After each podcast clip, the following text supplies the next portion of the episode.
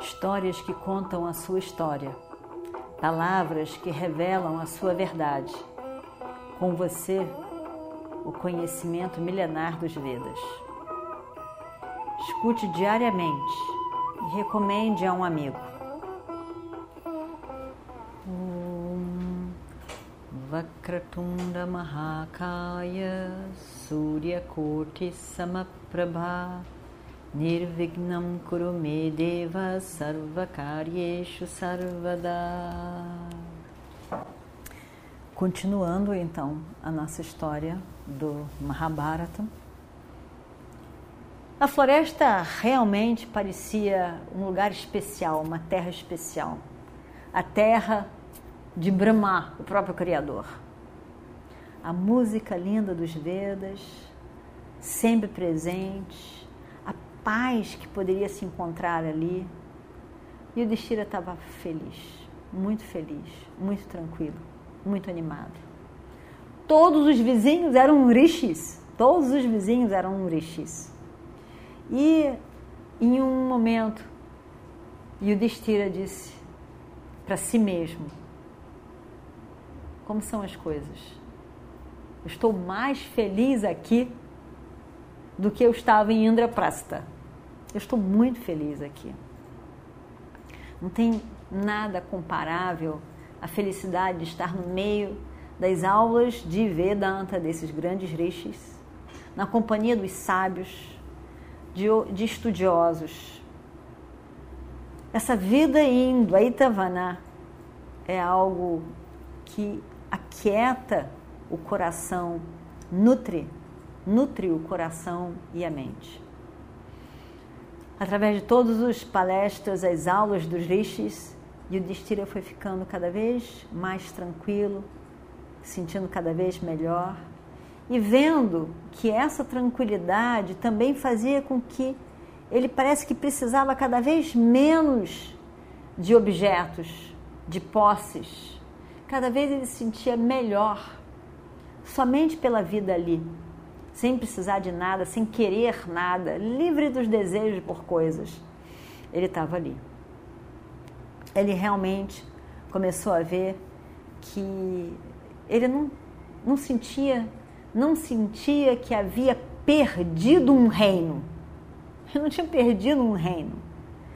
Ele ele tava, ele tinha ganho algo muito maior do que o reino que ele até então possuía. E tudo que podia se dizer que ele tivesse perdido não teve perda. Como teve perda? Se o ganho foi tão imenso assim. É assim que ele sentia. Realmente poderia se comparar Yudhishthira com Rama, que também estava muito feliz só com Sita e, e, e o irmão na floresta. E o Destira começou a ver que realmente uma pessoa, quando está bem consigo mesmo, precisa de muito poucas coisas físicas, como objetos. Precisa de, do mínimo, verdadeiramente um mínimo, em que os desejos não, não realmente convivem com essa pessoa já tão satisfeita em si mesmo. E o Destira, com certeza, era um sado. Ele tinha esse coração de tranquilidade, de paz, de acolhimento de todas as coisas. Então, pela essa atitude de, de sado que ele tinha, esse sado tuam dele mesmo, que era natural a ele, ele estava feliz com essa vida. Mas não Draupadi. Mas não Bima. Esses dois. Com a mente agitada com as ideias de injustiça, com uma natureza mais rajas, estavam a ponto de explodir. Uma tristeza, uma revolta que pressionava o coração dentro daquele peito deles tinha horas em que Bima como que soltava a mão para o céu, não se aguentando, querendo que aquela ansiedade explodisse para fora do corpo. Ele sacudia os braços e, e, pensava e dizia coisas que ninguém de fato entendia o que ele estava falando. Ele dizia muitas vezes: Eu acabo com vocês um dia. Eu acabo, vocês vão ver. Pensando ainda nos Kauravas e pensando no futuro, que era pelo menos daqui a 13 anos. Mas ele estava com aquilo tudo muito, muito vivo, muito vivo. E quando ele, ele olhava, Bima olhava para Draupadi e via o estado dela, também ansiosa, também revoltada, com aqueles cabelos soltos, ficava com mais raiva, mas uma raiva, mas uma raiva. Aí é que ele andava se sacudindo e sacudindo as mãos de tanta raiva que ele ficava ao lembrar dela. E aquele cabelo solto e a cara de insatisfação dela. Ele ficava revoltado. Bima estava revoltado. Ele andava sozinho para aquelas florestas, para lá, não tinha paciência, evidentemente, de sentar para escutar Arishi falando. Não entendia nem como que o irmão dele ficava lá horas mergulhado naquelas aquelas aulas todas. Ele estava louco. Não conseguia dormir, não conseguia, não, não conseguia deixar de pensar. Os, os olhos estavam vermelhos de falta de sono os olhos estavam vermelhos de tanta raiva, tanta irritação, estava ele. Dia e noite, dia e noite, noite e dia, dia e noite, dia e noite, noite e dia, ele estava nesse desespero.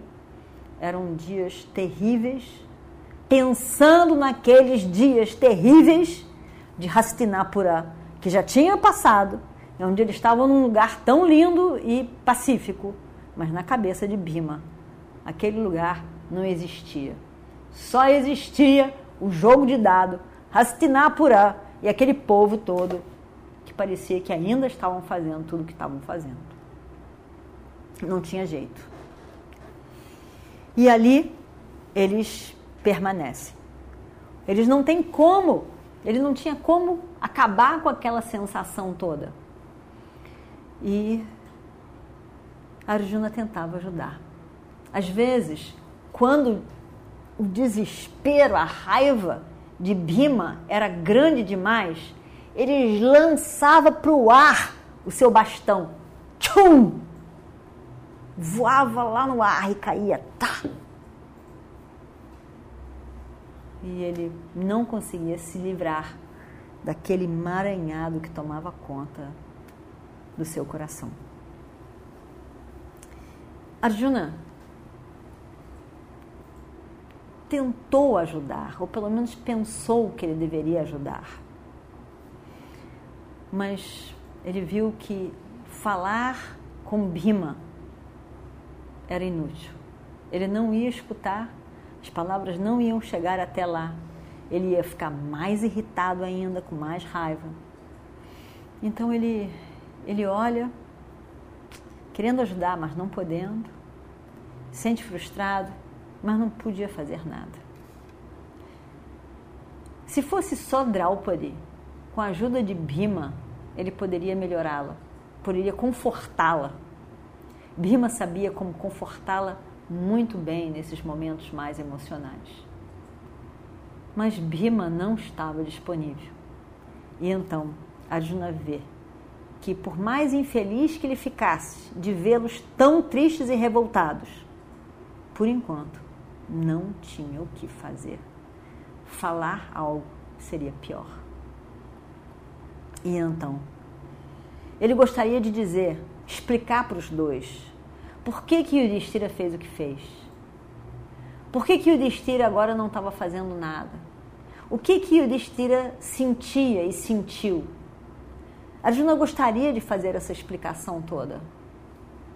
Mas, mas mas ele sabia que não ia adiantar de nada. Então, se Draupadi pudesse ajudar, também ela poderia ajudar Bhima. Mas nem Bhima podia ser ajudado, nem Draupadi nesse momento poderia ser ajudado. Os dois estavam num estado de espírito muito difícil, em que ninguém poderia penetrar para quietar. E Arjuna vê que é necessário esperar um tempo não tem mais o que fazer. Mas Yudhishthira estava feliz, muito feliz e tranquilo. E os outros cinco, por razões diferentes, estavam no mesmo lugar, na mesma hora, tendo vivido a mesma coisa, mas muito infeliz, cada um deles. E assim permaneceram. Um dia estavam todos reunidos, os cinco irmãos e Draupadi. E sabe-se lá por quê? Draupadi começa a falar. Abre o seu coração e diz tudo o que sente. E a gente vê na próxima semana. Om Shri Guru Bhyo Namaha Harihi Om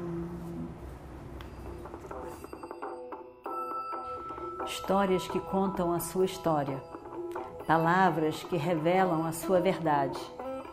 Com você, o conhecimento milenar dos Vedas. Escute diariamente e recomende a um amigo.